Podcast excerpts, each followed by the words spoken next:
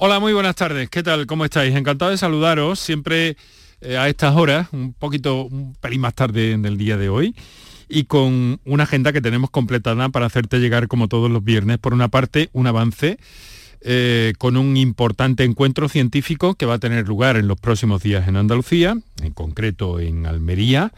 Eh, se van a dar cita especialistas en cirugía oral y maxilofacial Em, va a ser la primera vez que se reencuentren eh, presencialmente y lo van a hacer porque hay novedades importantísimas en este sector. Así que vamos a estar al hablar con el director de la Unidad de Gestión Clínica de Cirugía Oral y Maxilofacial del Hospital Torre Cárdenas de Almería. Bien, em, además de eso, vamos a repasar en el día de hoy toda la actualidad relacionada con la ciencia y la medicina en este programa. Así que muy buenas tardes y muchas gracias por estar a ese lado del aparato de radio. Canal Sur Radio te cuida. Por tu salud. Por tu salud con Enrique Jesús Moreno. En cualquier caso, nos hacemos eco, eh, lo habéis escuchado en el boletín de las 6 de la tarde con mi compañero Jorge González, eh, mm, esa situación grave, dramática que vive eh, Fabio Padillo, que fue portero del Jerez Deportivo y que tendría que haber pasado por el quirófano el pasado día 27, pero no lo ha hecho porque no había sangre. Recordemos aquí este llamamiento al que afortunadamente la reacción ha sido rápida, pero nos hacemos eco también de la necesidad, especialmente en verano, eh, de que las reservas de los hospitales estén en orden, estén en orden para eh, poder atender estas necesidades. En el caso de este portero del Jerez, eh, tan eh, importantes, tan perentorias para poder operarle de un tumor cerebral. Bueno, pues dicho esto, estamos a punto de lanzar nuestra oferta de los viernes que consiste en ese acercamiento a las cuestiones que tienen que ver con la ciencia, los avances en medicina y que vamos a repasar como hacemos cada tarde de viernes con eh, Paco Flores, a quien saludo ya. Paco, muy buenas tardes. Muy buenas tardes. ¿Qué tal? ¿Cómo estás? Muy bien en Granada, en un sitio magnífico, lo que es la sede de la Real Academia de Medicina y Cirugía de Andalucía Oriental, un sitio maravilloso. Estupendo, me vas a permitir que repase datos fundamentales básicos de la pandemia a día de hoy. Andalucía ha bajado eh, la cifra de hospitalizados por COVID a 101. La tendencia de la enfermedad es descendente, aunque el número de fallecimientos eh, sigue siendo alto. Hoy se han registrado 32 personas fallecidas por COVID-19. La tasa en mayores de 60 años eh, queda situada en los 335 afectados por cada 100.000 habitantes. Han subido en casi 800 los contagios con respecto al martes, pero bajan los fallecidos en 8 personas, pasando de 43 a 35. Hay además un descenso de 101 personas hospitalizadas, como te decía, hasta situarnos en los... Eh, 578 en este momento, es la cifra eh, más baja desde el pasado 12 de abril, mientras que los ingresos en unidades de cuidados intensivos también han descendido en cuatro, hasta un total de 27 personas las que están en este momento en nuestras unidades de cuidados intensivos. Y por otra parte también que sepas que eh, el doctor David Moreno, eh, máxima autoridad en materia de vacunas en Andalucía, ha hecho un llamamiento para que 300.000 jóvenes andaluces de entre 12 y 20 años se vacunen, en este caso frente a la meningitis. En Canal Sur Televisión, el director del plan de vacunación alerta del aumento de infecciones en el verano debido a los viajes o campamentos. De hecho, dos de cada tres jóvenes que necesitaban el refuerzo de la vacuna contra la meningitis ya están inoculados, pero hay 300.000 a los que el director del plan de vacunación recuerda la importancia de estar protegidos frente a la bacteria del meningococo.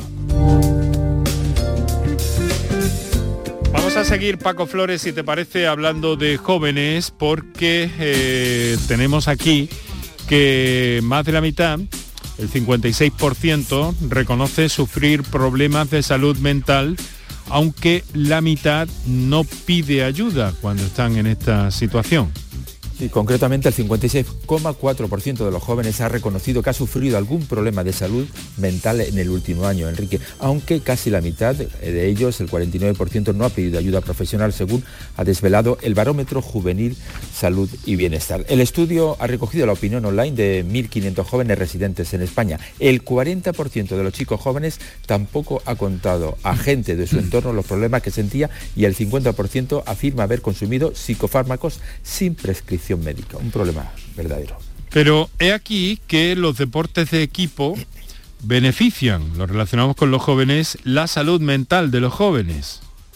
Sí, eh, un estudio a gran escala de niños y adolescentes estadounidenses ha descubierto que la participación en un deporte de equipo se asocia con menos problemas de salud mental, signos de ansiedad, depresión, retraimiento o problemas sociales y de atención, pero que los que practicaban deporte exclusivamente y de forma individual, como es el tenis o la lucha, pueden tener más dificultades de salud mental que los que no practicaban ningún deporte, según Matt Hoffman de la Universidad Estatal de California en Estados Unidos. Hemos apuntado el caso de este joven portero, exportero del Jerez, Fabio Padillo, y eh, tenemos una noticia relacionada con, eh, con precisamente las intervenciones en tumores cerebrales.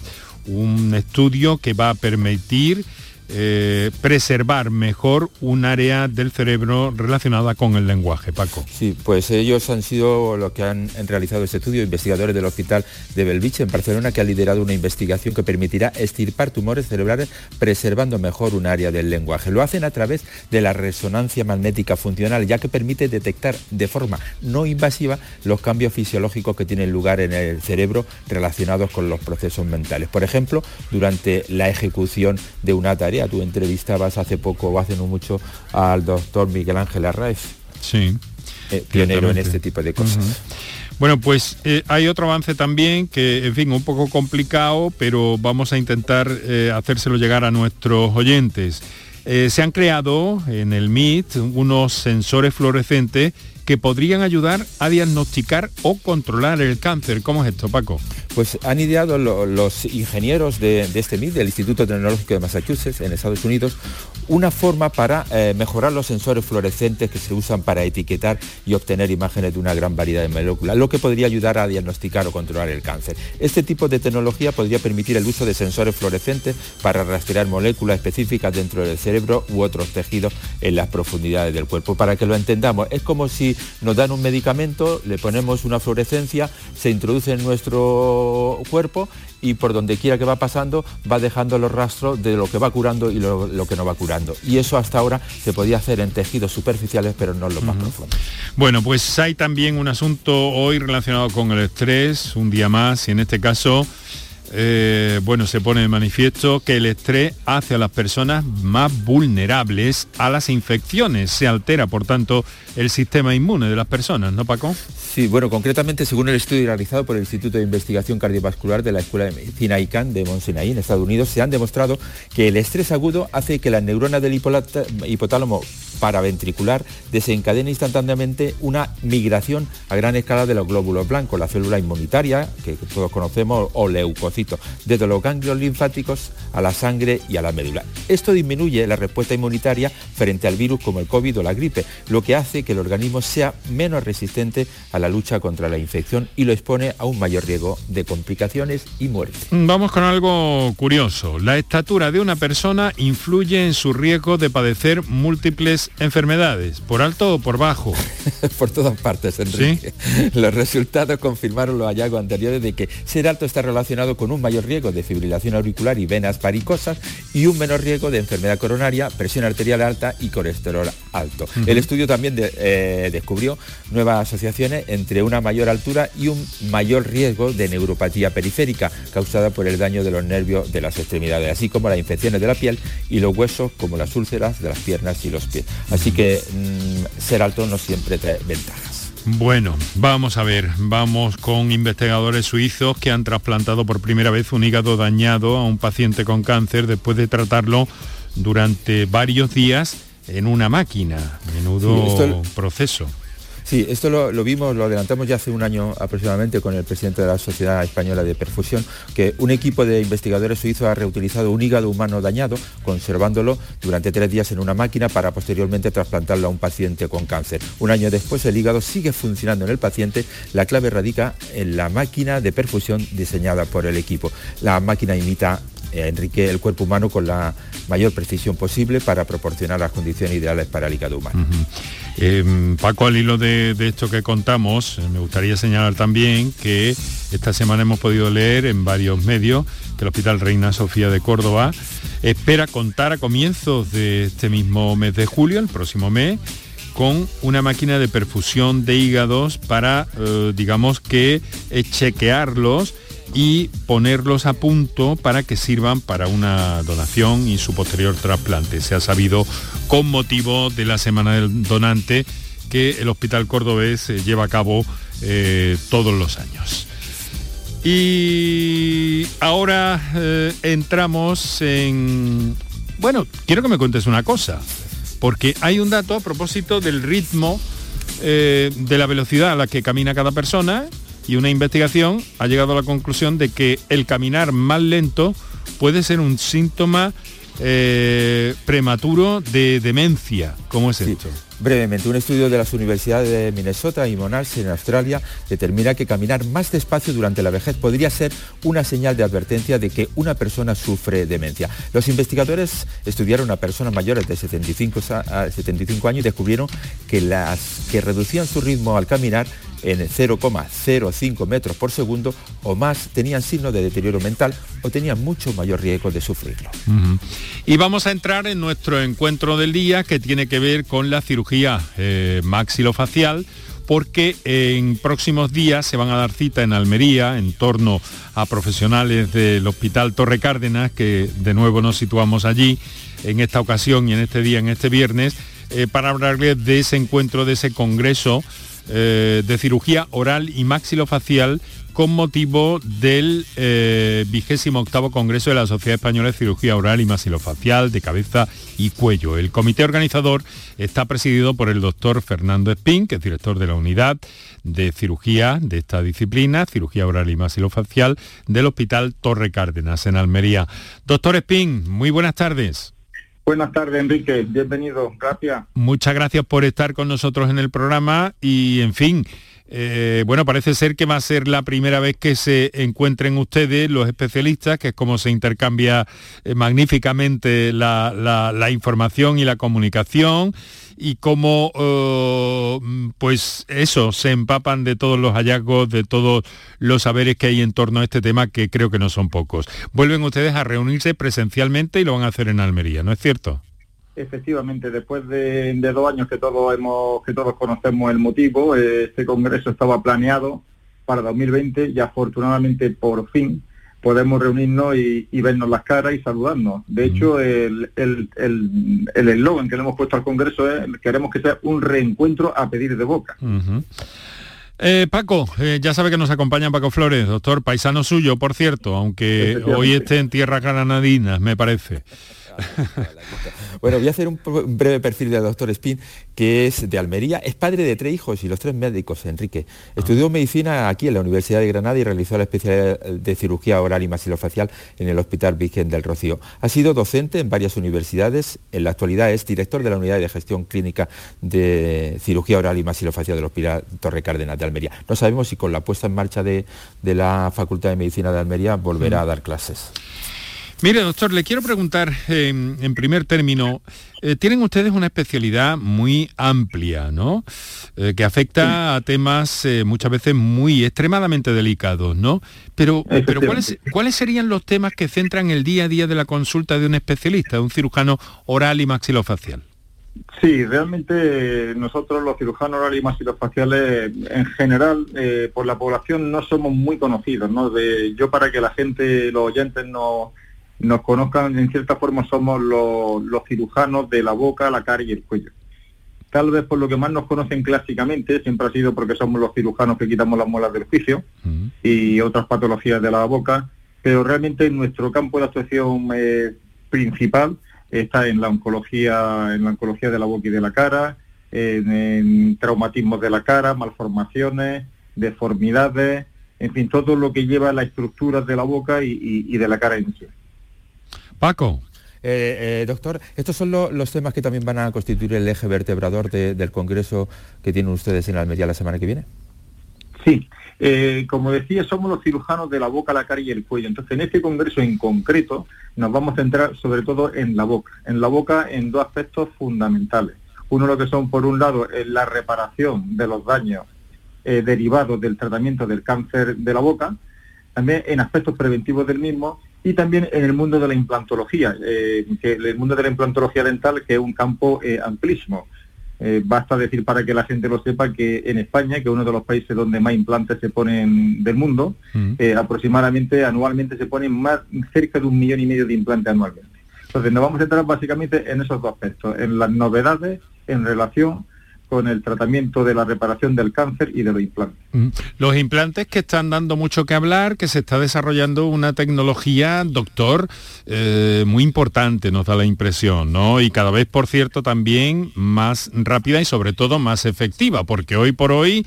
Eh, no todos los implantes terminan en implante, algunos no llegan a ese, a ese punto definitivo, ¿no? Algunos fallan algunos acaban en el cubo, eso sí, verdad. Es verdad porque hay, hay, un porcentaje de fracaso eh, normal, o sea, normal entre, en, el sentido de que, bueno, que no todo eh, puede garantizarlo al 100%, pero sí es verdad que, en la última, en el siglo XXI, ya al final del siglo pasado, eh, hubo una serie de técnicas que, sobre todo derivadas del avance informático y, y de la imagen y de los ordenadores, eh, que todo viene en relación con la industria. Ya en los años 70 se desarrolló lo que se llama la tecnología Cascam, que es el diseño por ordenador, tanto gráfico como, de, como industrial, y ese, y ese diseño industrial se aplicó por primera vez en medicina, en fue en la odontología, en la odontología en los años 90, y de ahí pasó un poco a, la cirugía masilofacial. Y entonces eh, aquí lo que se pretende es o lo, que vamos a profundizar es en, ese cambio de paradigma que ha supuesto la incorporación de estas técnicas en el mundo de la implantología. Doctor, eh, el boom ahora en la cirugía oral y masilofacial está en la estética. ¿Qué se está haciendo en este campo ahora? Sí, hombre, la, estética, hombre, todo eh, por, la, por la revista, la televisión, el radio y demás, pues la demanda estética es enorme, ¿no? Mm, yo para que la gente, cuando la gente viene a nuestras consultas, yo se lo explicamos un poco de la siguiente forma, tal vez. La, cara es como si dijéramos como una casa, que tiene como dos partes, una estructura, que en este caso serían los huesos de la cara, y, un, y algo por encima que son los tejidos blandos. Entonces tú puedes arreglar lo que son los huesos para cambiar tu forma de la cara o puedes hacer una serie de técnicas para mejorar ese, eso que está encima de ese soporte. rellenar, suspender, mejorar, perfilar, eh, contribuir, desarrollar, eh, disminuir, en fin, lo que el paciente un poco quiere. Ya, ahí casi, casi, perdón, perdón, doctor. No, no. No, y lo único que sí hay que tener claro es decir que a veces mm, por esta presión mediática que tenemos, a veces los pacientes tienen unas expectativas que no se pueden cumplir. Entonces ahí es donde tal vez nuestro papel como médicos, que al fin y al cabo somos, es saber qué se puede hacer y si realmente mm, se puede hacer y merece la pena y da resultados. Pero me está hablando usted del cambio del aspecto del rostro de una persona. Sí, sí, sí, del cambio del rostro. Es decir, eh, hoy en día con, con técnicas muy estandarizadas de, de, osteotomía, cuando hablamos de osteotomía hablamos de podemos romper los huesos de la cara prácticamente por donde queramos y los podemos llevar al sitio prácticamente donde queramos. Eh, con lo cual el perfil de frente, y, de, lateral de la persona cambia por completo. Y aparte hay una serie de novedosas técnicas de relleno, de rellenos faciales, de, de sustracciones faciales, de perfilaciones faciales, de cambiar mm, la forma ovoidea de la cara, de hacerla más aguda, más, en fin, mm. numerosísimas técnicas. Doctor, eh, ¿todos estos avances que está describiendo están presentes en la sanidad pública andaluza? Eh, no, lógicamente la estética, eh, en, los, sistemas sanitarios públicos, normalmente, evidentemente, los componentes estéticos no están contemplados, Es salvo que se considere lo que se llama una deformidad, que también la hay. Entonces, como también hay algunos tratamientos, en casos muy señalados, sí están contemplados. Lo que sí está contemplado a nivel nacional, tanto en Andalucía como en el resto de España, por un Real Decreto de, de 2007, es que se debe de restaurar todas las mutilaciones que los pacientes precisan por, en este caso, por ejemplo, por tumores. Por tumores, accidentes u otro que afecten a la funcionalidad, ¿no? A la funcionalidad. Y lo que pasa es que en el tema de la cara, función y estética van de la mano. Si yo reparo una cara, normalmente también mejora su estética, pero no hay que confundir. Claro, claro, claro, lo entendemos perfectamente. Bueno, pues vamos a estar muy atentos y nos alegramos de que se reúnan ustedes, que intercambien buena información y que todo esto se plasme en beneficio de las personas en definitiva, que es de lo que se trata. Doctor Fernando Espín, ha sido un placer saludarle. Eh, suerte para ese Congreso de la Sociedad Española de Cirugía Oral y Maxilofacial de Cabeza y Cuello eh, que tiene eh, tantos perfiles y tantas puntadas y a la que hemos querido acercarnos en este programa edición viernes. Muchas gracias, doctor. Un saludo. Muchas gracias, Enrique. Muchas gracias, Paco. Buenas tardes. Hasta luego, buenas tardes. Aquí en la radio, eh, pues bueno, Paco, tengo que despedirte, que pases un magnífico fin de semana, que sé que tienes buenos planes. Intentaré hacer lo propio. Y aquí en la radio, con el saludo de Antonio Martínez, de Quique Iraundegui y de Enrique Jesús Moreno. Volveremos el lunes a eso de las 6 de la tarde y hablaremos de medicina sexual, de complicaciones, de eh, todo lo que nos quieras hacer contar en torno a los especialistas que nos visitarán.